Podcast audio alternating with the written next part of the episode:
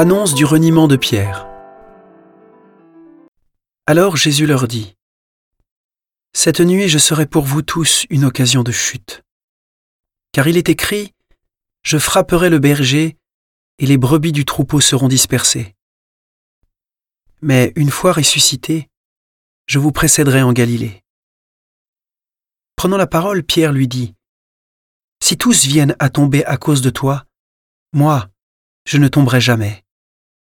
Jésus lui répondit, Amen, je te le dis, cette nuit même, avant que le coq chante, tu m'auras renié trois fois.